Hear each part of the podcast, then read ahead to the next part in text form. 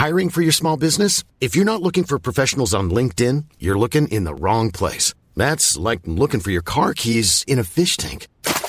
LinkedIn helps you hire professionals you can't find anywhere else, even those who aren't actively searching for a new job but might be open to the perfect role. In a given month, over 70% of LinkedIn users don't even visit other leading job sites. So start looking in the right place. With LinkedIn, you can hire professionals like a professional. Post your free job on linkedin.com slash people today. Bonjour à tous et bienvenue. Nous nous retrouvons pour un nouvel épisode de 9 mètres carrés, ce podcast qui ressemble à une euh, colloque en débat à 3 heures du matin un samedi soir. Aujourd'hui, je suis avec euh, Esteban qui est de retour. Salut Laura, salut Clémence. et Clémence, du coup. Salut à tous. Je crois qu'on ne t'avait pas donné de surnom la dernière fois. Toi, Esteban, c'est l'artisan d'un doux cynisme. Et toi, Clémence, parce qu'il y a, on avait pensé à l'enragé avec Esteban, l'enragé de la vie. Ou la maman bobo. La maman bobo. Ah bah, c'est à vous de choisir. hein. Bon, je sais pas. Bah, on, on va demander à nos, à nos auditeurs. Ouais, on, va faire un sondage. pour la prochaine fois. Voilà. Et donc pour ce troisième épisode, on a un thème qui peut paraître un peu étrange au premier abord, c'est utopie concrète.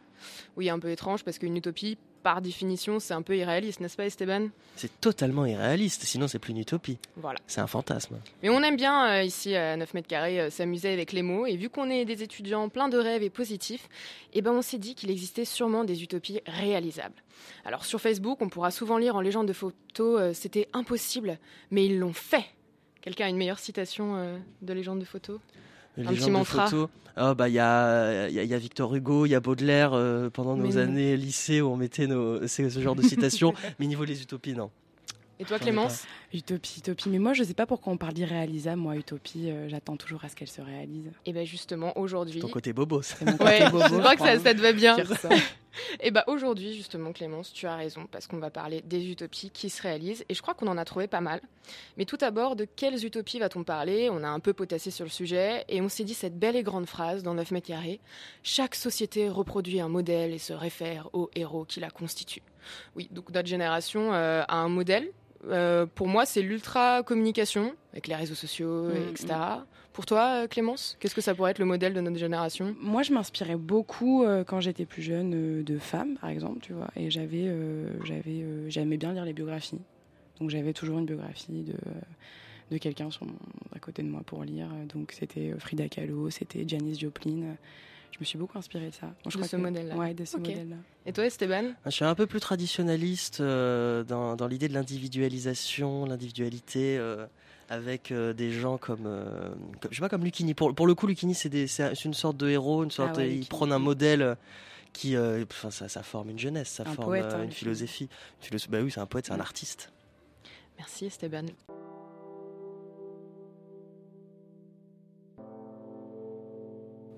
Aujourd'hui, nous, étudiants en galère, nous allons nous poser des questions pour comprendre si les utopies concrètes existent. Serais-je patronne? Est-ce que les femmes réussiront à accéder un jour à des postes de direction, notamment dans le domaine du numérique? Nous recevrons Nina Daboussi du cabinet de recrutement Talented Trust.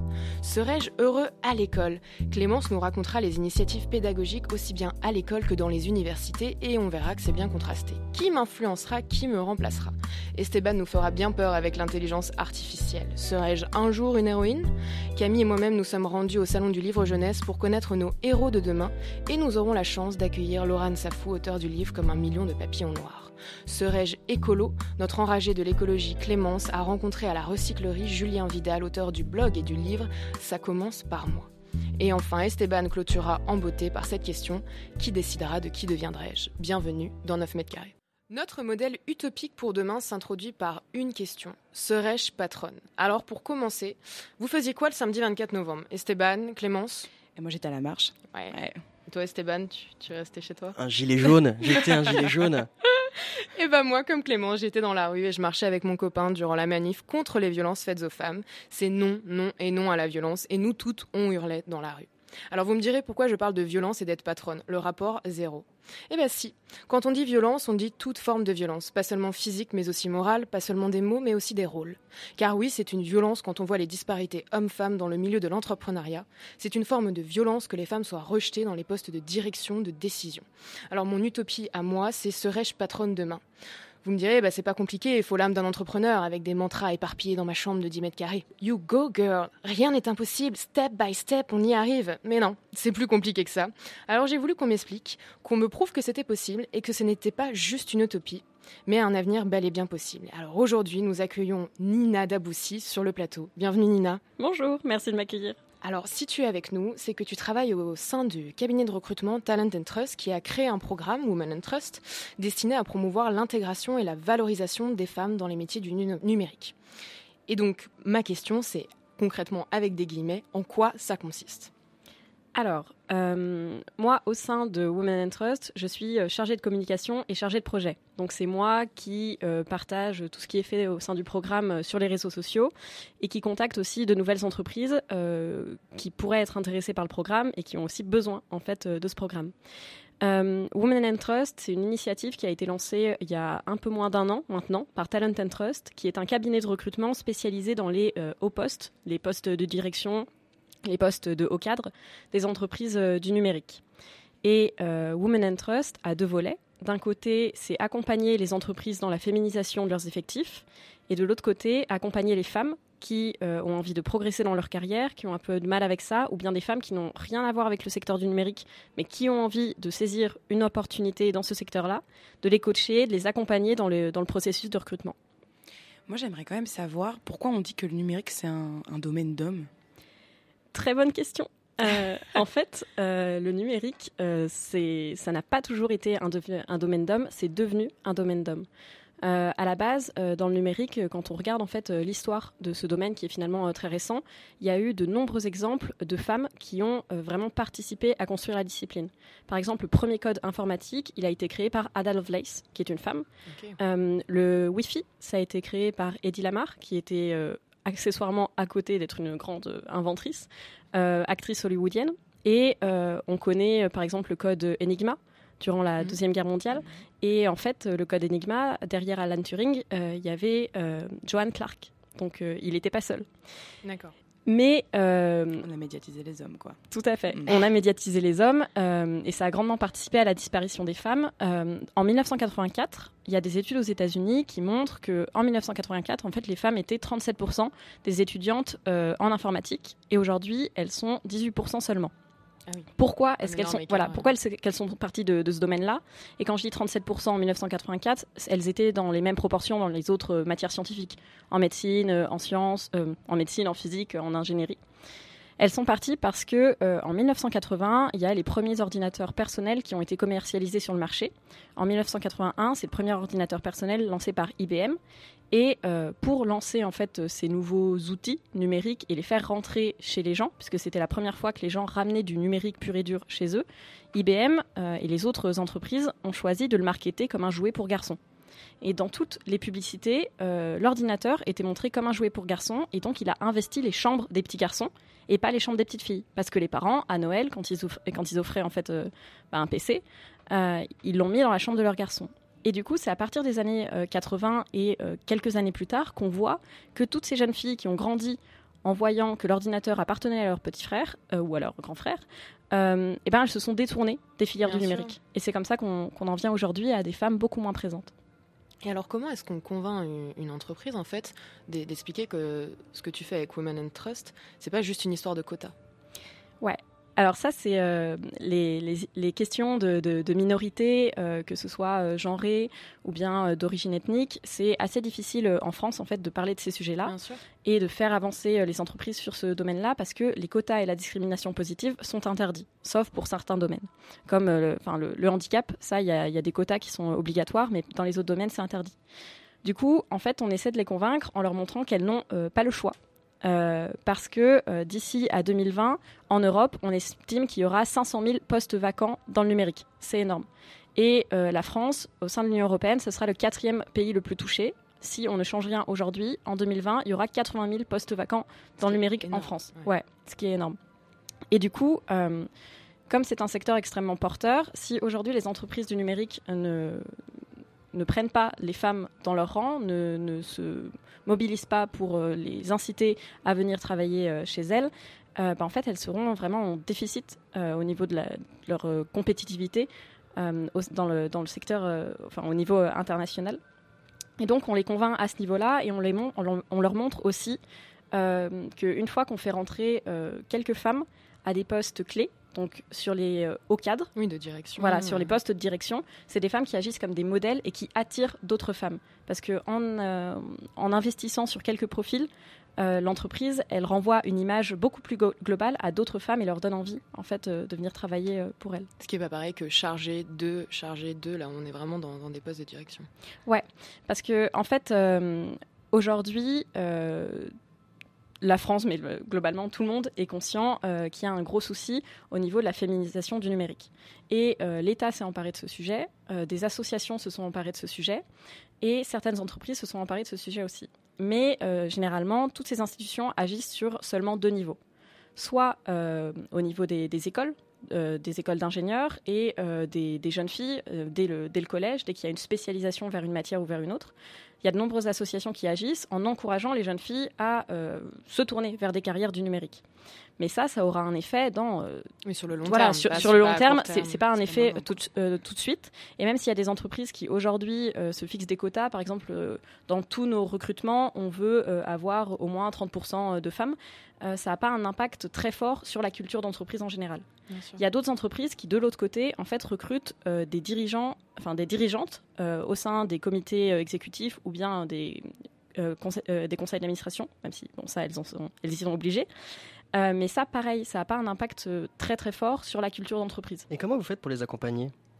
Ouais, c'est le plus euh, important parce que c'est ce que voilà, c'est l'action que, que, l'entreprise dans laquelle tu es fait. C'est quoi vos outils?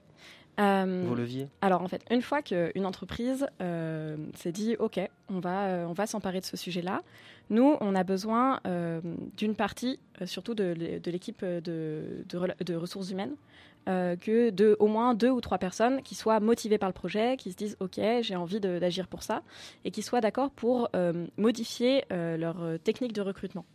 Aujourd'hui, les entreprises, quand elles recrutent, c'est sur des logiques de court terme. Elles ont besoin d'une personne avec telle, telle, telle, telle, telle compétence à un moment T. Nous, on leur dit, OK, mais pensez plus loin. Là, par exemple, vous avez une femme qui n'a pas toutes les compétences que vous voulez, parce qu'elle vient d'un autre secteur que le numérique, ou bien elle n'a pas eu forcément les, bonnes formations, acceptez de l'apprendre et euh, accompagnez-la, formez-la, et vous allez voir que ça va être un, bénéfice euh, sur le long terme et pas seulement une logique de court terme. Et pour faire ça, en fait, on, fait des formations euh, de déconstruction des, biais genrés qui agissent sur le recrutement. Donc, c'est des formations qui sont destinées aux équipes au sein de l'entreprise, aux équipes de ressources humaines. Et aussi, il y a un système de mentorat enfin de, mentoring. Euh, vous êtes vraiment dans les deux côtés du système du processus de recrutement. Donc vous êtes dans les entreprises pour leur dire qu'il va falloir développer euh, leur manière d'appréhender le recrutement, donc euh, de la parité et de la féminisation. Et à côté de ça, vous êtes dans le coaching, donc des postulantes, pour d'accord, monsieur, très bien. Et les, résultats, en fait, euh, moi, c'est ça qui m'intéresse de, voir. Ça fait combien de temps que ça a été Alors, créé ça, euh ça, fait un peu moins d'un an. Donc, euh, c'est une durée qui est, qui est très courte, mais qui a des, un bilan qui est très positif pour nous. on a on est en contact, il y a plusieurs entreprises qui ont accepté de collaborer et qui se sont dit que c'était vraiment une bonne opportunité, Women and Trust, pour, pour elles. on a notamment Capgemini ou BNP Paribas et euh, de, de l'autre côté, Ouais, euh. ça pour les gens qui sont pas euh, forcément familiers ou familières avec les domaines du, recrutement à ces postes-là, ça va vous paraître très peu, mais en fait on a au moins quatre gros postes qui ont été recrutés, enfin quatre femmes à des hauts postes qui ont été recrutées à travers Women and Trust. En fait ça paraît peu, mais des postes de direction, de haut management, c'est des postes qui mettent vraiment des mois et des mois. C'est des processus de recrutement qui sont très longs. Et donc pour nous, c'est voilà, c'est une vraie réussite et euh, on espère que ça ira toujours plus loin. Et en fait, on a besoin finalement que les, entreprises s'emparent de ce sujet-là. Et euh, c'est là où c'est difficile pour nous, euh, des fois, de, parce qu'en fait, on arrive avec quelque chose qui peut leur, apparaître comme, comme une contrainte. elles n'ont pas forcément besoin de recruter à ce moment-là, ou elles ont envie voilà, de recruter vraiment dans, dans, la vitesse, le plus vite possible, quelqu'un de 100% compétent. Et c'est difficile des fois de, de se placer euh, à ce niveau-là. vous avez fait exploser le plafond de verre quand même, donc c'est le plus important. on essaye, on essaye. Bah, super Nina, en tout cas merci beaucoup de nous prouver que le, mot utopie euh, bah, dans ce secteur il est, dépassé et qu'on va enfin arriver euh, à une réalité je serai patronne, Clémence sera patronne, Stéphane, ça va, sera tu, patronne. Tu, es déjà, tu peux déjà être patron. donc, Super Nina, merci beaucoup Merci, d'être venue sur 9 mètres carrés. Merci patron. Merci patron. Merci patron. Merci patron. Quel plaisir de travailler pour vous. On est heureux comme des fous. Merci patron. Merci patron. Merci patron. Ce que vous faites ici-bas Un jour Dieu vous le rendra. Serais-je heureux à l'école? On va commencer par un sondage pas très dur à effectuer autour de la table. Alors Clémence, Esteban, êtes-vous heureux d'apprendre? Clémence? Moi, je suis très heureuse et j'ai peur d'arrêter d'apprendre. Peur d'arrêter d'apprendre? Ouais, j'ai peur d'arrêter, j'ai peur de commencer à travailler, d'arrêter de me cultiver. j'ai peur. Moi, j'adore apprendre. Et toi Esteban, c'est Bah, plus... il y a une phrase, je sais pas, je, je connais plus du tout la personne qui l'a dit, mais euh, apprendre, ça s'apprend. Et euh, Mm. le petit Comme côté n'en est pas femme, on le Merci. Non, mais vraiment, apprendre, ça s'apprend. Enfin, c'est- plus on apprend et plus on a Oh, envie mais t'aimes d'apprendre. ça Mais bien sûr, mais Ouais. on, on- on apprend à aimer aussi. Tout à fait. C'est ça qui est. Et on n'a jamais fini Et d'apprendre. on n'a jamais fini. On n'a jamais fini. Alors Clémence, donc toi tu t'es posé cette question et tu as pas mal de choses à nous dire, je crois. Et oui, et si ce n'était plus une corvée d'aller à l'école ou à la fac, s'il y avait un sens à se lever de son lit, de la maternelle aux études supérieures, quand va-t-on faire de ce lieu un endroit où chacun a sa place et où peut construire son propre chemin? Si les enfants sont les adultes de demain, si nous sommes les adultes de demain, c'est à travers la jeunesse que les changements s'opèrent. Donc je vais vous parler d'utopies qui se transforment en initiatives et qui deviennent de beaux projets. Donc je vous propose de faire un petit tour du monde des nouvelles méthodes d'apprentissage, méthodes progressistes, parfois même révolutionnaires. hein. C'est parti. Euh, je sais qu'en France, bon, on a un peu la culture du diplôme, mais contrairement à nous, les pays scandinaves, ils poussent les élèves euh, après le bac à faire, euh, à faire une année sabbatique, un gap year. Euh, c'est en fait un limite un passage obligatoire pour ne pas prendre de décisions trop hâtives dans le choix de ses études et dans les choix de sa vie tout court. Et on rentre avec une maturité, des idées réfléchies et posées et une ouverture d'esprit pour entreprendre son En France, on n'est pas en reste non plus. hein, je critique, mais euh, on a le Green Tick Campus Challenge. Donc, c'est 18 projets innovants pour des campus plus verts et plus ouverts. Donc, de Rouen à Montpellier, du Havre à Lyon, en passant par Rennes, 222 étudiants issus de 47 établissements d'enseignement supérieur ont proposé des idées concrètes pour rendre leur campus plus durable. Donc, ben, il y a plusieurs idées, il y en a plein. Et euh, par exemple, il y a développé une application pour smartphone qui propose euh, des parcours sportifs personnalisables autour de la ville. Et on peut aussi récolter des bouchons en plastique pour faire fonctionner une imprimante 3D sur le campus ou utiliser un moulin à eau, carrément, ouais, même un moulin à eau, pour faire fonctionner une sono. Donc c'est vraiment des initiatives pour euh, prendre le campus comme euh, son espace de vie et euh, faire de cet endroit le nôtre. Et d'ailleurs, dans les facs françaises, il y a plein de nouvelles méthodes. On peut euh, être en cours sans y être maintenant. hein. Je ne sais pas si vous savez, ça peut peut-être vous donner des idées. Ouais, si j'ai déjà eu cette Hein, expérience. tu vois, ouais. téléprésence euh, immersive. À l'EM Lyon, par exemple, ils ont un robot de téléprésence. Alors, ça leur permet de suivre les cours à distance, par exemple, quand tu es malade, euh, quand tu es hospitalisé, quand tu es absent. euh. Donc, ça, c'est plutôt pas mal, je Plutôt trouve. pratique. Ah ouais. Des boîtiers aussi de vote électronique dans les amphis. À l'UPMC, par exemple. Donc, c'est des quiz anonymes pour savoir, par exemple, si tu as bien compris le cours. Donc, plus besoin de lever la main dans, devant, dans un amphi de 400 élèves, Ouais, de- de, taper la honte. jamais, euh, voilà. Donc tu peux faire ça anonymement. Euh, ensuite, il y a euh, les apparitions maintenant dans les universités. C'est des objectifs de, ces, de Learning Labs. Donc c'est favoriser le développement pédagogique alternative, de, pardon, de pédagogie alternative fondée sur l'interactivité et la créativité. Et ça passe en fait par des tables, des chaises sur roulettes des grands murs écritoires ou des post-it électrostatiques. Et ça se fait dans les universités de Lyon, de l'île 3, de Bretagne aussi. usoni wangu, ukimwawa milele.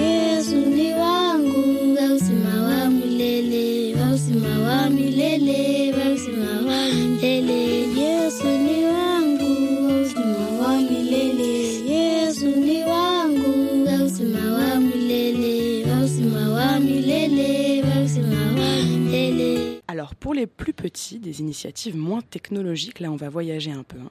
Dans le sud de l'Inde, une école sur le bonheur a été créée avec des méditations avant chaque cours, des espaces pour favoriser la collectivité, des enseignants à l'écoute des besoins de l'enfant. Ça fait rêver. hein. La méthode d'éducation positive, on la retrouve un peu partout maintenant, au Canada. C'est vraiment un, un truc qui se met en place pour les enfants. Au Rwanda également, euh, il y a des cours de masculinité positive pour les petits garçons. Commencer très tôt à se libérer de leur pression sur le fait d'être un vrai homme et commencer à respecter son égal, les petites filles et puis plus tard les femmes. Au Danemark, les enfants de maternelle font classe dans la forêt. Ça, j'ai trouvé ça génial. Non, mais c'est- moi, À Paris, c'est pas trop possible. hein. Non, à Paris, c'est pas. Dans le bois de Boulogne, tu rigoles. Ah, dire. ouais, ouais, ouais. Moi, j'aurais adoré que si on m'avait dit tu vas dans la forêt faire cours. Alors là, Euh, donc en fait, bah, c'est devenu traditionnel au Danemark et euh, les créateurs de ce bah, de cette nouvelle méthode, ils disent que ça favorise l'imagination, l'indépendance. Moi, j'ai vu un reportage. Les gamins, ils ont un couteau, ils coupent du bois. En même temps, ils apprennent à lire. Moi, j'ai trouvé ça génial. Euh, et plus récemment, en Finlande, le gouvernement veut supprimer les matières à partir du dernier cycle. Donc au lycée, il y aura plus de matières, mais plus que des événements, des phénomènes étudiés dans plusieurs disciplines. Donc l'élève, il aura le choix. Et donc plus cette éter- éternelle question de pourquoi on me demande d'apprendre ça, ça n'a aucun sens. Non, là, il y aura du sens qu'on aura donné nous-mêmes. Je finirai par vous parler de l'école démocratique de Paris. Alors là, rien qu'à la devanture, on sent la révolution. hein. Des tags faits maison multicolores. Ici, pas d'enseignants, pas de matière, pas de directeur. 50 enfants de 4 à 18 ans qui sont libres de choisir ce qu'ils font, dormir, jouer, regarder un film, s'initier à la guitare, faire de la cuisine, suivre un cours en ligne d'astronomie, apprendre le japonais, réviser son brevet. L'école démocratique de Paris, c'est pas un ovni, hein, c'est porté par quel- qui est porté par quelques illuminés nostalgiques des utopies 68 ardes. Il y a 37 écoles euh, qui beaucoup. fonctionnent comme ça. C'est pas mal, hein, qui fonctionnent comme ça en France sur les mêmes principes. Donc cette école, elle est dans le 14e arrondissement. Et je, vous, je vous conseille d'aller faire un tour. Et vous alors, vous avez dû euh, des, dans la fac euh, aller à la maternelle, à l'école primaire, euh, des méthodes qui vous ont un peu, euh, je sais pas, perturbé, euh, qui étaient plus positives, différentes. euh. Bah, moi, je me rappelle d'une prof de français euh, en seconde. De toute façon, on en a tous un prof qui est souvent français Mm. ou histoire, qui nous avait fait. On, a- on étudiait la, bio- la bi- la- la biographie, qui nous avait fait un projet personnel avec un objet qui devait nous représenter devant toute la classe. On devait faire ça. C'est très intime. À 13-14 ans, quand on te demande. C'est pas facile. Mais Mm. ouais, c'est ça. Quelles sont tes faiblesses, euh, ta vie, qui, qui- enfin, tes souffrances, tes blessures, tes aspirations devant toute une classe? 13-14 ans au lycée. C'est un peu la jungle. Donc, euh, non, c'était, ça nous a rapprochés. J'ai trouvé ça exceptionnel. Bah, moi, toi, euh, ma, ma, ma maman était euh, maîtresse d'école maternelle. Et euh, ce qui était super cool avec elle, euh, c'est qu'elle était beaucoup dans le créatif. Et puis j'avais la chance d'avoir ma maman comme euh, maîtresse. Et en fait, ce J'ai eu ma disait, grand-mère, moi aussi, hein, bah voilà. maîtresse, prof de CM2. Et, euh, et ce qui était cool, c'est que quand j'avais 5 ans, euh, quand on avait euh, des temps, euh, bah, c'est la maternelle, hein, des temps libres, elle me donnait une feuille et de la peinture et elle me disait, vas-y, éclate-toi, quoi. Et au début, bah, on se dit toujours, bah oui, mais je sais pas dessiner, je sais pas comment faire, etc. Et elle me disait, mais non, mais éclate-toi.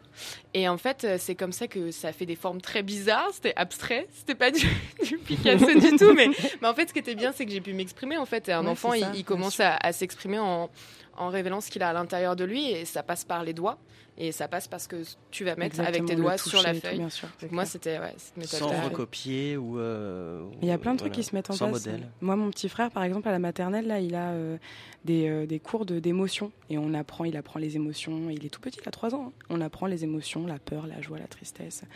Donc, je trouve ça Bah, génial. il faut en fait se développer personnellement. Euh, L'apprentissage, il devient naturel quand, quand l'enfant il va bien, il se sent à l'écoute et ça passe par vraiment le, je pense, la, comme, comme tu dis, ce genre de méthode-là, la créativité.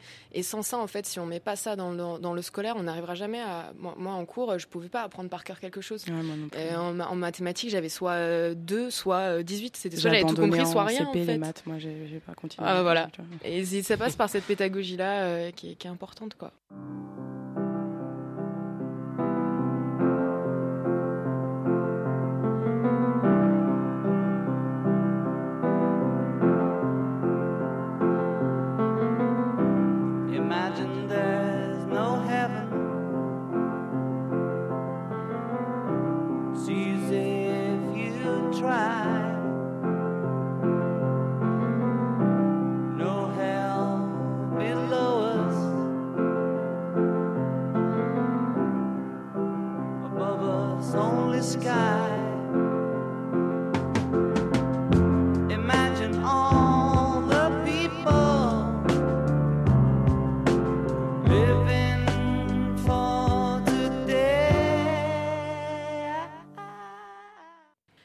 Esteban, c'est l'heure pour toi.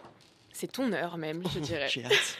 de nous parler des utopies concrètes. Et je crois que euh, tu vas nous parler d'utopies qui, qui excitent en fait à l'idée qu'elles se réalisent, mais qui font en même temps très très peur. Et qui terrifie, exactement. Et, la donc- question c'est qui m'influencera, qui me remplacera? Exact. Et donc, on va commencer par un premier extrait de Marguerite Duras. Je crois que l'homme sera littéralement noyé dans, dans l'information, dans une information constante sur son corps, sur son devenir corporel, sur sa santé, sur sa vie familiale, sur son salaire, sur son loisir. C'est pas loin du cauchemar. Il n'y aura plus personne pour lire.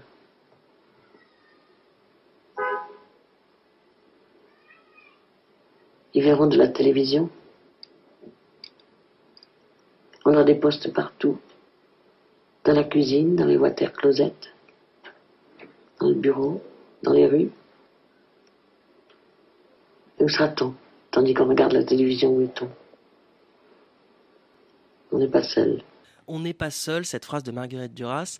Euh, ce qui est très beau dans cet extrait, c'est qu'elle arrive à créer une lenteur et, euh, et une attente qu'on n'a plus aujourd'hui dans nos discussions, dans nos rapports, dans nos relations. Et J'ai trouvé ça très exceptionnel. Et donc voilà, on n'est pas seul, disait Marguerite Duras en 85. Elle n'avait pas tort. Si l'information ou la pub était un corps, il serait présent partout. On le regarderait sous tous les angles. On le dévisagerait, ses expressions, ses actions, les différentes parties qui le composent. En soi, il n'y a ici qu'une présence passive qu'on regarde dans le métro, sur nos écrans, dans nos journaux, à la télévision, dans nos boutiques, dans les rues et sur les routes. Elles sont partout. Un corps inanimé qui a trouvé sa flamme, puissante et inarrêtable. L'algorithme. Maintenant, le corps se déplace, s'actionne, en fonction de vos états et de vos aspirations et de vos recherches.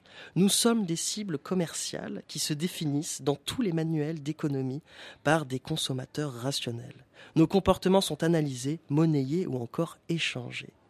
On est loin du commercial qui sonnait à votre porte et posait son pied entre celle-ci et vous afin de ne pas qu'on lui referme à la tronche. Maintenant, le commercial rentre par la fenêtre, l'aération, Internet, la cheminée. Un vrai Père Noël de la publicité.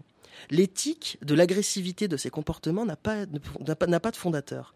Il n'y a pas de Platon ou de Spinoza ou d'Hippocrate pour expliquer comment appréhender et comprendre l'intelligence numérique qui nous guette à la moindre faiblesse pour nous faire acheter quelque objet inutile. Parce que oui, ces adversaires n'ont pas de visage, mais ils ont un nom. C'est l'intelligence artificielle. Le fait de créer un comportement humain factice qui sera articulé par des algorithmes qui créeront eux-mêmes des algorithmes, sans aucune limite. Écoutons Laurent Alexandre, reçu par Frédéric Tadei, un philosophe et écrivain de l'intelligence artificielle. Le transhumanisme, euh, c'est un projet qui consiste à améliorer les êtres humains, à les augmenter. Alors, est-ce que c'est c'est prométhéen, ça c'est sûr. Est-ce que c'est inédit? Est-ce que c'est utopique? Est-ce que c'est sérieux? Est-ce qu'on peut véritablement supprimer nos limites? Alors c'est un courant de pensée qui est déjà ancien, de vouloir supprimer tous les impossibles, toutes les limites de l'homme, de la maîtrise, Condorcet, Pic de la Mirandole, étaient déjà des gens qui imaginaient un futur dans lequel l'homme maîtriserait son destin. Ce qui est nouveau, c'est qu'aujourd'hui, les technologies euh, NBIC, c'est-à-dire les nanotechnologies, les biotechnologies, notamment la génétique, l'intelligence artificielle, l'informatique, la robotique, rendent possible la cassure de, nos limites traditionnelles. Donc c'est sérieux. Quand on parle transhumanisme, on est sérieux et, euh, même euh, il faudrait être grave. Grave, lourd, sérieux, pesant, l'intelligence artificielle, comme ses algorithmes, n'a pas de limite. Comme ça a été très bien dit, que ce soit la médecine, avec les opérations exercées par le biais de robots contrôlés par un médecin à l'autre bout du monde, l'art, par des tableaux peints, avec des prérogatives intégrées dans un programme qui, à l'aide d'un bras mécanique et d'un pinceau, pourrait avoir la même technique qu'un Monet ou un De Vinci, le sport, aller à la course à pied par des monstres mécaniques qui ne s'épuiseront jamais, jusqu'aux échecs, où des champions du monde comme Gary Kasparov euh, ont été battus par Deep Blue, un programme. Les inventions culturelles ou de marchandises, les discussions numériques ou notre propre fonctionnement se feront-ils obligatoirement entre un individu et un autre? Le programme qui nous conduira plus tard d'un point A à un point B sera-t-il le même que celui qui écrira un livre magnifique après avoir intégré les plus beaux chefs-d'œuvre littéraires pour s'en inspirer? Notre culte de l'homme et de sa connaissance se fendra-t-il pour laisser place à la lueur d'une faiblesse qui traduira notre avidité à toujours dépasser nos limites, créant un monstre qui en sera totalement dépourvu? C'est poétique. Je n'ai pas peur des ordinateurs, ni des virus exterminateurs. J'ai défoncé tellement de gladiateurs qu'ils ont disparu alors. Alors, Laura et Clémence, quelle technologie vous fait le plus peur ou à l'inverse vous impressionne le plus? Alors moi, euh, l'évolution de la technologie, ça me fait clairement flipper. hein, je vais pas vous mentir. Euh, après, moi, je pense que c'est plutôt les réseaux sociaux qui me font un peu peur. Instagram, ça me fait peur. Et paradoxalement, j'adore, mais Et ça me qu'est-ce fait qui te très fait peur. peur dans- Je dans pense que c'est le culte du moi qui me fait très peur. Tu vois, il y a plus de, de moments présents. Donc c'est pas la technologie qui te Mais fait peur, c'est l'utilisation. Mais c'est ça de toute façon. Qu'est-ce qui fait peur? C'est la façon dont on va se servir de tout ce qui va se passer, de toutes les avancées. C'est quoi qui fait peur? C'est nous. C'est pas la technologie en, en elle-même qui fait peur. C'est ce qu'on va en faire. C'est l'usage, ouais. Mais le droit à l'utilisation, c'est ça qui est important dans les réseaux sociaux, par exemple. On peut, on- le droit, le droit de tout poster tout le temps, c'est une liberté. Donc c'est ça qui fait peur. C'est la liberté en, en soi qui fait peur. Mais moi, je vois toujours des, des- quand j'entends, tu vois, on entend des utopies et quand on a, on a, on a pensé l'émission tous ensemble. Moi, pour moi, une utopie, ça amène du meilleur. Et pour moi, là, ça amène trop de limites. Et euh, du coup, j'arrive plus à le voir comme une utopie. ou- Mais après, voilà, chacun son, son sa définition, Ouais, tu je, vois. je vois ce que tu veux dire. Enfin, après, je pense que c'est c'est toujours euh, partagé en fait. Il y a- il y a- la question pour toute euh, problématique, c'est de tendre vers un équilibre, c'est que ce soit pas trop mal Mm, et mm. enfin que ce soit bien et mal parce que en ça. même temps si c'est mal ça va permettre d'aller mieux et moi je dirais pas que j'ai j'ai peur en fait des nouvelles technologies je suis plutôt impressionnée Euh, et je te rejoins un, un peu Clémence là-dessus. Je suis impressionnée euh, de ce qu'on en fait, Mm. euh, et notamment euh, tout ce qui est intelligence artificielle. On, on veut rendre euh, l'homme euh, l'être parfait. Et moi, ça m'impressionne parce que euh, parce qu'il n'y a rien de plus beau que l'imperfection. Et je sais que ça va aider pour des maladies, Mm, pour mm, tout un tas de choses qui et on en a besoin. Mais c'est vrai que c'est impressionnant de, de, de vouloir euh, que tout le monde sache tout en fait, d'être une encyclopédie euh, vivante. Et il n'y a rien de mieux que on parlait d'apprendre tout à l'heure. Enfin, il y a rien de mieux que de l'émerveillement quand tu apprends quelque chose et pas quand en fait dans ta tête tu l'as déjà appris. Sinon, il y a, y a- en fait il y a un, un levier qui se fait Oui. pas. Cette connaissance qui est en liberté, enfin qui, est en accès total, mais pourtant quand tu regardes les 10 recherches Google, les, euh, les 10 recherches les plus googlisées, t'es t'es scandalisé. C'est voilà. un outil exceptionnel, c'est l'utilisation qui est un peu. C'est l'utilisation, voilà. C'est pas la technologie qui me fait peur, c'est- que nous, ce qu'on en fait, on veut, on veut être parfait, quoi. C'est Heidegger de qui disait l'éducation. que c'était euh, la technique. C'est pas la technique en soi qui fait peur, c'est ce qu'on allait en faire. C'est le technicien. C'est le technicien.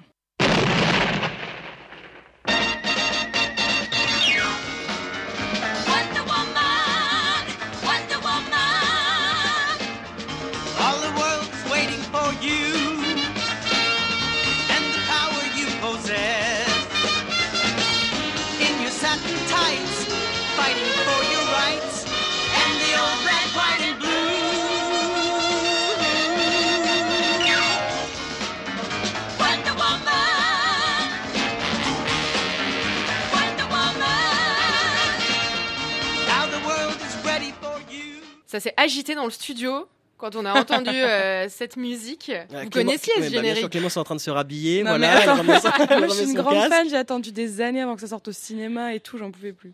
Et bah en fait, si, si ce générique, euh, vous l'avez entendu, c'est parce qu'on va rentrer dans le vif du sujet avec notre nouvelle question, car on aime bien se poser des questions depuis le début. Serais-je un jour une héroïne? Voilà, depuis tout petit, on commence à apprendre en lisant des contes, des histoires, des beaux livres illustrés où s'entremêlent voyage, magie et surtout héros. Et les premières histoires qu'on lit sont celles qui nous construisent.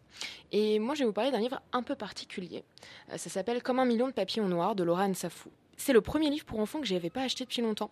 Bah oui, parce que j'ai 20 ans, donc en général, à 20 ans, on n'achète pas des livres pour enfants. Enfin bon, si on a un grand enfant, je sais pas. Mais bon, pourquoi Pourquoi est-ce que j'ai acheté ce livre? Eh bien, c'est bien pour une, euh, pour une question qu'on va aborder. Mais d'abord, moi, j'aimerais savoir, euh, vous deux, euh, Esteban et Clémence, c'était quoi vos, vos héros quand vous étiez petits Quand j'étais petit.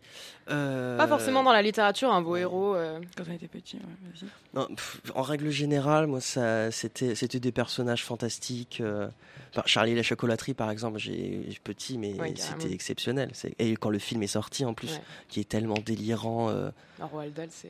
ouais, ouais, mais c'est- ça a été vraiment une concrétisation, quoi. Et toi, Clémence? Euh, alors moi je te rassure, euh, je lis des livres pour enfants, je suis animatrice. Ah ouais, super, super. On je est fais deux. que ça.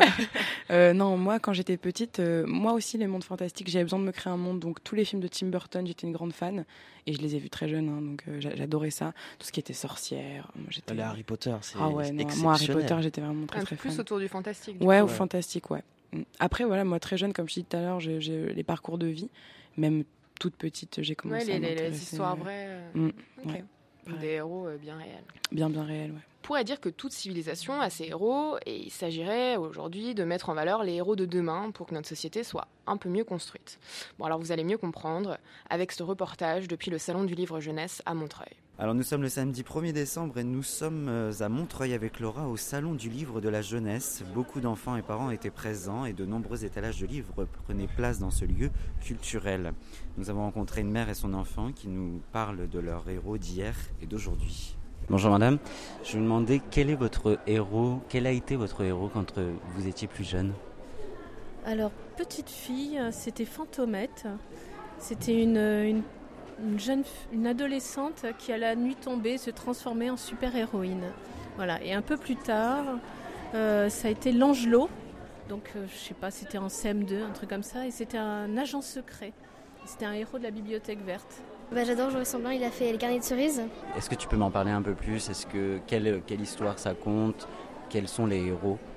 Euh, bah, c'est une petite fille qui s'appelle Cerise et qui mène des enquêtes avec ses amis. Elle se rend compte, euh, donc des petites enquêtes, et on se rend compte au fur et à mesure du temps qu'elle a des problèmes personnels et qu'elle essaye de se résoudre elle-même. Et c'est c'est très touchant. Et puis elle a grandi avec moi, parce que bah, quand elle avait 10 ans, je l'ai- je l'avais 10 ans, etc. Et forcément, euh, bah, je me suis attachée à ce personnage. Et quel âge as-tu? Aujourd'hui, j'ai 13 ans. C'était quoi votre livre de chevet vous quand vous étiez petit? Le livre que vous, qui a été déchiré tellement vous l'avez lu? Le lion de Joseph Kessel. C'est un peu Toi bateau. tu lisais ça quand t'avais quel âge? Ah mais moi je lis ça à Ah ouais 12 ans, à 10 ans, 10 ans, un Ouais, truc comme ça. mais- précoce. ah bah écoute, on peut pas sortir des citations. Euh, non mais Joseph Kessel, enfin ce livre, c'est- c'est- Ouais. genre, on en pleure quoi, on en pleure. Et euh, Daniel Pénac aussi, c'est exceptionnel ces bouquins. ouais? Ah ouais, pour les jeunes, euh, c'est super. Lui était enfant à, à 12 ans. Ouais, je crois, ouais. Et Toi du coup euh, Clémence Euh, moi, il y avait. Moi, j'étais une grande fan de Disney. Donc, euh, il y avait les livres de Disney. Il y avait Arc-en-Ciel de petits Ah, bah oui. Ouais. Je lisais Arc-en-Ciel. Euh, je lisais. euh, ouais, je sais plus. Je lisais ouais, beaucoup de Disney, moi. Ouais, Ouais, c'est ça, c'est ça qui est intéressant. Les Il y a aussi beaucoup sur les, sur les animaux. Moi, j'aimais bien Ouais, euh. Arc-en-Ciel, j'aimais bien aussi Elmer. Mm. Euh, puis il y avait plein d'histoires de, de, de la maison d'édition L'École des loisirs qui sont, qui sont super Qui sont pour les enfants. bien sûr. Au Salon du Livre Jeunesse, une auteure réalise toute la semaine les dédicaces de son livre Comme un million de papillons noirs. Bonjour Laurent Safou. Bonjour. Merci beaucoup d'être avec nous sur 9 mètres carrés. Vous êtes au, au Salon du Livre Jeunesse à Montreuil pour la séance de dédicace euh, de votre livre Comme un million de papillons noirs. Alors, euh, tout d'abord, est-ce que vous pouvez nous raconter l'histoire de votre héroïne Adé? Alors Adé est une petite fille euh, curieuse, euh, pleine de surprises, mais qui un beau jour reçoit des mots-clés sur ses cheveux, crépus, et euh, donc va voir sa mère en lui disant qu'elle n'aime pas ses cheveux. Donc sa mère va lui demander pourquoi, et euh, Adé va commencer à, à relater euh, auprès de ces mots-clés qu'elle entend sur ses cheveux plus souvent. Et, donc sa mère va lui répondre, bon, tu n'aimes pas tes cheveux, mais je croyais pourtant que tu aimais les papillons. Alors Adé, surprise, lui dit, oui, j'aime les papillons noirs, mais quel est le rapport? Et donc sa mère va lui apprendre que de la même manière qu'elle aime les papillons, il faut qu'elle apprenne à aimer ses cheveux, en en prenant soin, en apprenant à les coiffer, etc. Et donc euh, qui va la prendre au mot, euh, va commencer à s'occuper de ses cheveux avec l'aide de, ses amis, de ses tantes euh, et de sa mère, en espérant chaque soir que les papillons sortent de sa chevelure. Euh, jusqu'au jour où euh, bah, elle va finir par avoir quelque chose de beaucoup plus grand et beaucoup plus impressionnant que l'envol d'un million de papillons noirs. Super. Et, et du coup, quel est le, le- le message que vous souhaitez faire passer en fait auprès des enfants à travers cet ouvrage, à travers cette histoire-là Qu'est-ce que Alors- vous voulez euh, donner comme, mes- comme message? Alors en fait, c'est vraiment une histoire d'estime de soi, une histoire euh, euh, qui puisse déjà euh, responsabiliser en fait déjà les enfants sur euh, bah, le harcèlement scolaire notamment, notamment aussi les, les mots-clés qu'on peut euh, se recevoir en général, et puis surtout montrer que bah, les cheveux crépus ne sont pas différents, c'est un type de cheveux comme un autre. J'ai pu voir que vous avez fait de nombreuses interventions dans les écoles et ce que j'aurais aimé savoir, c'est le retour que vous avez lors de vos lectures auprès des enfants, mais aussi des parents et des enseignants en fait. Ah oui, alors en fait, le retour que j'ai la plupart du temps des enseignants, euh, c'est vraiment euh, bah, que ça leur faire de petits pédagogiques. C'est-à-dire que ça a vraiment permis euh, de mettre en place des ateliers, par exemple, de création autour de du cheveu crépus, de, de voir un petit peu euh, déjà un autre type de visage de la littérature jeunesse que pour des parents euh, bah, qui souhaitent juste euh, avoir une étagère euh, qui soit, enfin, qui soit vraiment le reflet de, de la société française. qui, finalement répond à un manque euh, dont tout le monde est conscient finalement. Pour terminer, comment, comment vous, vous imaginez les, les héros de nos enfants demain? Oh, grande question. J'espère, déjà qui font vraiment le, le reflet de la société actuelle, la diversité mélaniste, mais aussi sur euh, bah, des enfants avec un handicap, qui puissent être aussi des héros, euh, que l'on puisse voir euh, voilà, une, réelle, une réelle diversité qui serait finalement en fait, une meilleure, une réelle représentation universelle. En fait. Et qui nous fera un héros humain. Voilà, et euh, donc et aussi qu'on puisse bah, toujours avoir des histoires qui nous fassent rêver euh, et qu'on ait plus besoin finalement des clichés que, que l'on nous sert euh, comme d'habitude. Super. Bah, merci beaucoup, Laurent Safou, beaucoup. de- d'être intervenue dans, dans 9 mètres carrés. Et bon courage pour votre dédicace. Merci beaucoup. Merci. Au revoir. Au revoir. Voilà pourquoi je scande serais-je héroïne. Regardons la gueule de nos héros d'enfants. Ils sont blancs, les hommes sont méga forts, les femmes sont hypersensibles. Ceux qui sont noirs et arabes vivent forcément dans la jungle ou le désert du Sahara, mais ne vivent pas dans le 10e arrondissement de Paris, dans un immeuble. Comment un enfant noir, arabe, asiatique se construit-il sur des héros qui ne lui ressemblent pas? Voilà, je vous, je vous conseille d'acheter ce livre pour enfants parce que même si voilà, on est étudiant et qu'on a environ 20 ans et euh, qu'on est peut-être trop âgé euh, pour lire un livre, toi tu as un peu plus de 20 ans, euh, Esteban Un- Un peu plus, un, peu plus. Excuse-moi. et ben en tout cas, moi, ce livre m'a redonné euh, espoir sur, euh, sur les héros de demain.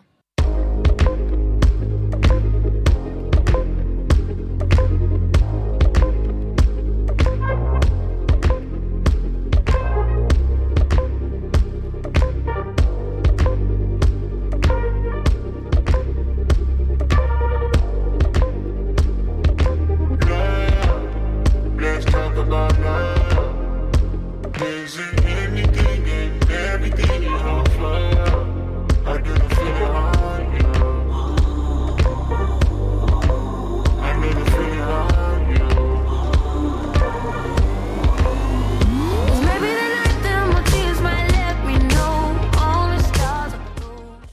Est-ce possible de parler d'utopie sans parler d'écologie? Je ne suis pas sûre que ce soit possible en 2018. Peut-être même que l'année 2018 marquera le pas d'une prise de conscience citoyenne, au-delà de juste regarder horrifié un mardi soir avec ses parents quand on a 12 ans le documentaire de Yann Arthus Bertrand Home. Et voilà, le mot home tournait bien autour de cette question, ma terre et ma maison. Et Clémence, notre enragée de l'écologie, a fait le tour de la question serais-je vraiment écolo demain? Clémence Ouais, écologie, écologie, écologie. Plusieurs années déjà hein, qu'on entend euh, ce mot résonner à la télé, dans nos écouteurs, dans les discussions des repas de famille, enfin bref, un peu partout. Un mot, que dis-je? Un gros mot, non? Euh, Jusqu'à maintenant, on s'en foutait pas mal de la nature, c'était un truc d'hippie. Résultat des courses, mes enfants ne verront jamais d'éléphants. Et de- je ne sais même pas si je veux des enfants là-dedans, moi, pour qu'ils se prennent une fonte des glaces dans la gueule. Non, merci. Tous les matins quand je sors en ce moment, surtout le mois d'octobre là, enfin celui-là qui, qui nous inquiète, le premier sentiment que j'ai, il est 9h du matin et je me dis quel climat idéal pour prendre une bière. Et c'est pas normal. Tu vois ce que je veux dire? Et j'ai vu un article, je sais pas si vous l'avez vu cet article, il a beaucoup tourné, c'est un article qui dit qu'à cause du réchauffement climatique, la bière va devenir vraiment très chère. Et c'est là qu'on voit où sont les priorités en France. Ça fait 5 ans qu'on répète à tout le monde que le réchauffement climatique, il va tous nous buter, on va mourir. hein. Et tout le monde s'en fout globalement. Et là on dit que la bière elle va augmenter, j'ai vu des gens scandalisés. Ils étaient là, waouh Non mais là c'est un vrai problème, vois ce que je veux dire? C'est- Les gens ils sont là, mourir, ça me va, mais être sobre, non merci Alors ça, jamais Jamais Tu vois ce que je veux dire? Ils sont là, ils sont prêts à marcher pour le climat. C'est où la marche pour le climat? Envoyez-moi une trottinette, je vais arriver, en arrivant là-bas, je vais l'acheter n'importe où parce que c'est ça le concept de la trottinette. On va kiffer, tout le monde pour la bière. C'est fou quand même. Mais je pense que là, il faut qu'on arrive à un moment donné où il faut qu'on soit plus dans la prévention. Le problème, il est trop grave. Là, on est dans la prévention, mais il faut être dans l'action collective. C'est la priorité, là. C'est, grave. On nous dit des trucs qui font pas peur, en fait. On nous dit, euh, bah, il va faire chaud l'hiver.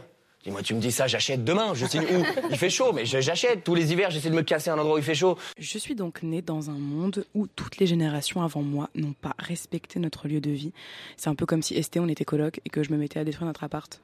Donc tu me Ce dirais. qui est- ce qui peut être le cas. Ah. J'y arrive souvent Non, non, non, pas du tout. Euh, et tu, tu te dirais quand même que c'est très con puisque j'y vis aussi, un peu sûr. égoïste quand même.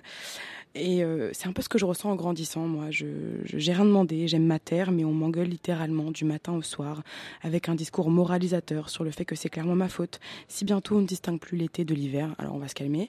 Je n'y suis pour rien, ma génération non plus d'ailleurs. Et pourtant, c'est quand même à nous de réparer des siècles de maltraitance.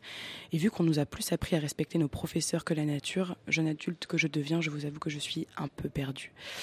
Et en faisant mes petites recherches pour devenir une écologiste, devenir une écologiste, Elle- veut devenir un concept. Ouais, un concept, carrément. Et ben, je suis tombée sur Julien. Julien, euh, le Messi, tu vois, il a créé son blog. Ça commence par moi. Euh, il y a deux ans maintenant. Et euh, merci Julien, ça devrait être lui notre ministre de l'écologie, je crois. Julien a regroupé 365 actions écolo, une par jour, pendant un an, pour faire du bien à notre planète, ou en tout cas à nous apprendre à comment lui faire du bien. Et c'est surtout un vrai guide de l'apprenti écolo pour apprendre du coup euh, comment faire. Et surtout, surtout, surtout, il ne nous culpabilise pas. Donc j'ai rencontré Julien à la recyclerie, un endroit qu'on affectionne tous les deux particulièrement. Parce que c'est un endroit que j'aime bien, c'est un endroit où on aborde des sujets d'éco-citoyenneté, mais à travers le beau, à travers le bon. Et c'est un peu la philosophie de ma démarche, parler de, tout ce qu'on peut faire pour participer à la construction d'un monde meilleur, mais, en s'amusant plutôt qu'en se faisant chier. J'ai eu l'occasion de vivre à l'étranger pendant longtemps et de constater dans ma vie les grands dérèglements climatiques et économiques de notre société libéralisée. Et en rentrant en France, je vois que tout le monde tire la gueule, qu'on consomme chaque année plus d'antidépresseurs et qu'il euh, y a une grande quête de sens, de bonheur qui manque dés désespérément. La boussole de notre société, c'est le PIB. C'est terrible. Et je, me refusais à rentrer dans ce moule-là. Et j'avais envie de me dire comment je peux donner du sens, comment je peux participer, moi, à la construction d'un monde meilleur pas forcément en passant par mon boulot, mais carrément dans toutes les facettes de mon quotidien. Et c'est comme ça que je me suis dit, tiens, et si ça commençait par moi, et si ça commençait par accumuler plein d'alternatives éco-citoyennes euh, dans toutes les facettes de ma vie puisque toutes les bonnes résolutions que j'ai jamais faites dans ma vie, je les ai euh, tenues pendant deux semaines euh, grand max. Et voilà, je me suis dit, attends Julien, t'as 30 ans, essaie de, enfin euh, faire quelque chose de solide dans ta vie d'adulte. Donc je me suis lancé un challenge de 365 actions en un an, au rythme donc d'une par jour. J'avais envie d'un truc un peu qui me fasse sortir de ma zone de confort et qui me mette tous les matins un bon coup de pied au cul parce que en me mettant entre guillemets à nu sur internet, ça m'obligeait tous les jours à amener euh, ma quête le plus loin possible et à pas tricher. Et ça, ça, ça me plaisait bien. Et j'en ai parlé donc du coup sur ce site internet, ça commence par moi.org, où je, je, je révolutionnais toutes les, ouais, tout, toutes les heures de mon quotidien, de ma consommation, à ma manière de m'habiller, de m'alimenter, euh, de me chauffer, de me déplacer, de m'amuser, de me cultiver, etc. etc. Aujourd'hui, j'ai ouvert en deuxième année le site internet à d'autres personnes. On a 425 actions éco-citoyennes, donc il y en a énormément. Mais pour une jeunesse, on va dire, qui est plutôt connectée, j'ai tendance à dire qu'on peut commencer par faire des choses, par exemple, depuis son smartphone, en achetant un smartphone reconditionné, par exemple, en téléchargeant un moteur de recherche solidaire comme Ecosia ou Lilo, qui permet de planter des arbres ou de soutenir des associations. Ça, c'est des choses toutes simples. Et puis ensuite, euh, petit euh, challenge du quotidien, c'est peut-être se faire euh, au moins une journée végétarienne par, par semaine.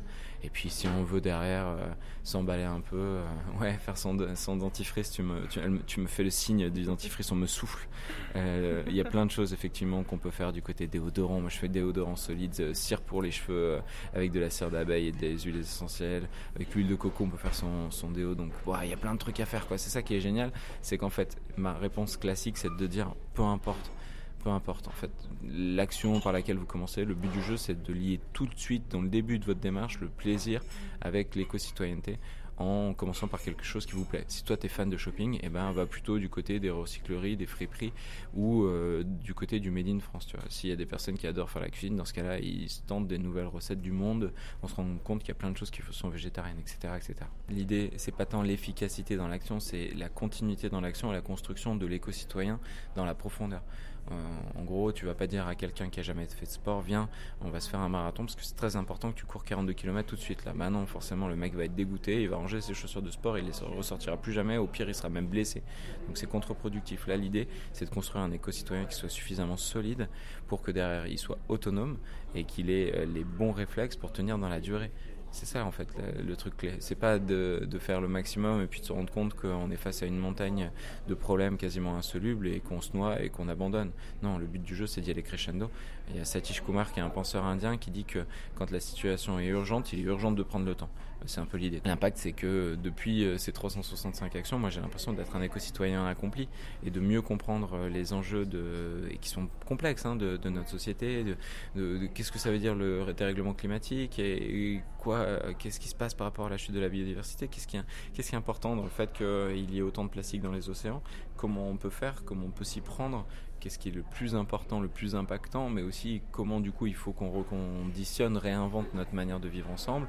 Et puis très très concrètement, euh, j'ai quand même réussi en un an à diviser par 5 mon empreinte carbone, à diviser par 10 la taille de ma poubelle. Et ça, c'est non négligeable, en sachant qu'à côté de ça, et ça ça fait aussi toujours plaisir, j'ai réussi à faire 300 euros, 300 euros d'économie par mois.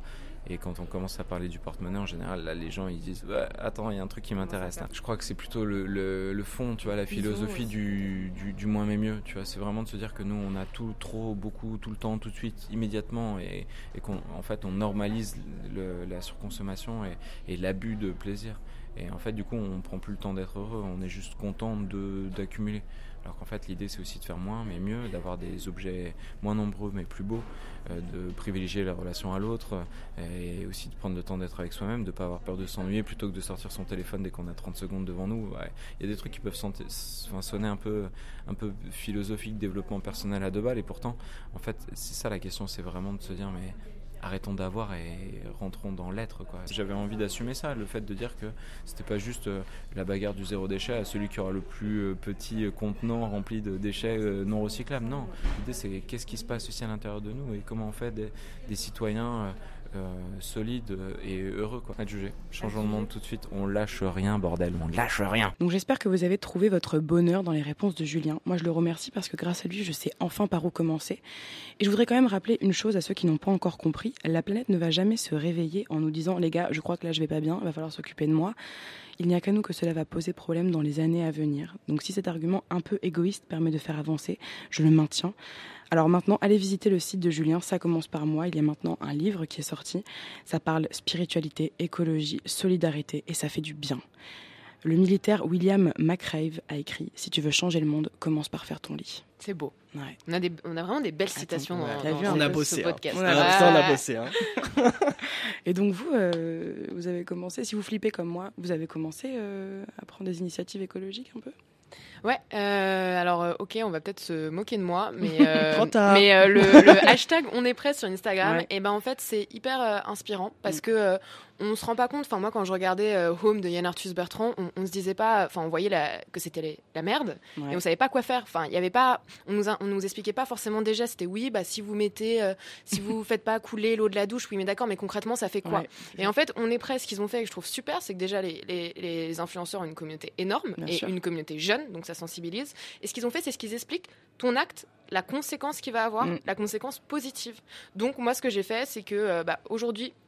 J'ai par exemple, c'était le défi, c'était n'acheter rien en plastique. Pour l'instant, j'ai rien acheté avec Super. du plastique, et euh, je me suis acheté ma première gourde. Allez. Euh, et, et voilà, et c'est bien aussi. Enfin, faut ce, ce genre d'initiative. Ok, c'est les influenceurs, etc.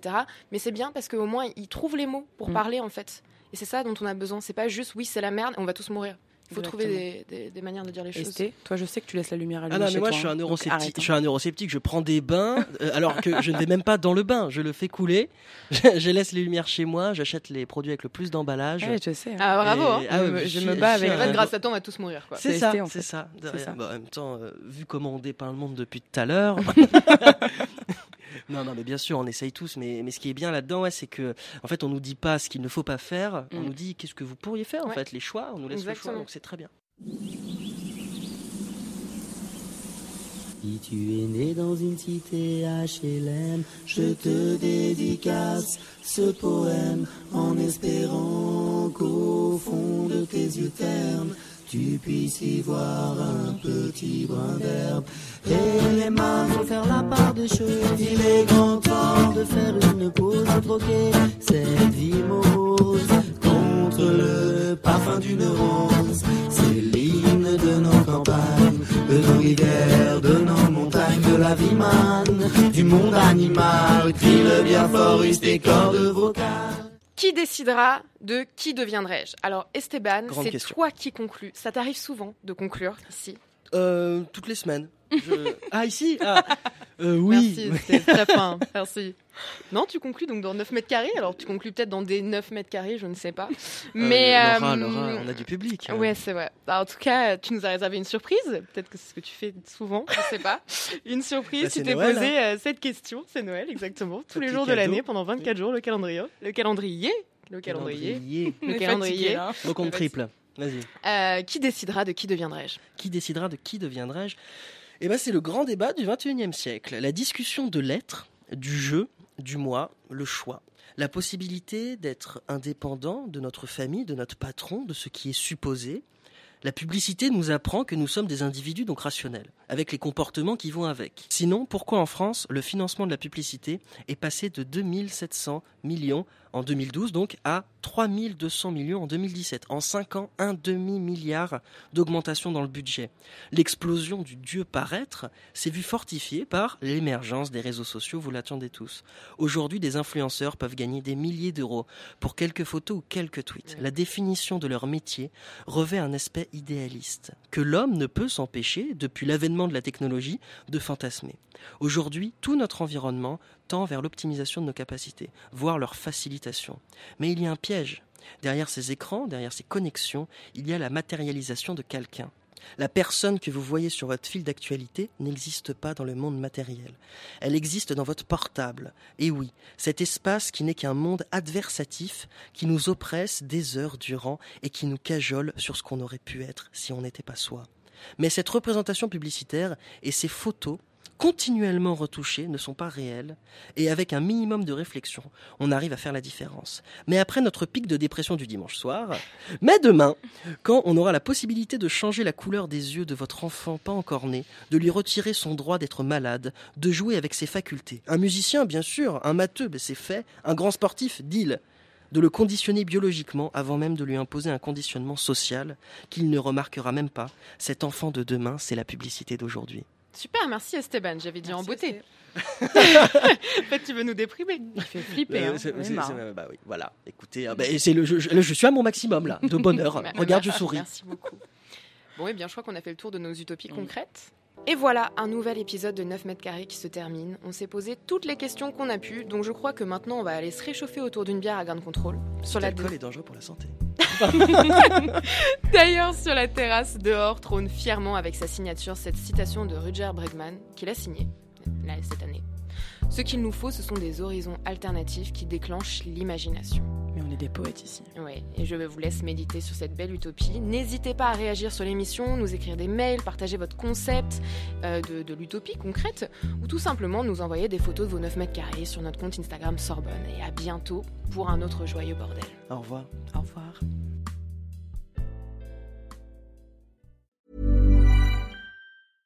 Imagine the softest sheets you've ever felt. Now imagine them getting even softer over time. That's what you'll feel with Bowl and Branch's organic cotton sheets. In a recent customer survey, 96% replied that Bowl and Branch sheets get softer with every wash. Start getting your best night's sleep in these sheets that get softer and softer for years to come. Try their sheets with a 30-night guarantee. Plus, get 15% off your first order at bowlandbranch.com. Code BUTTERY. Exclusions apply. See site for details.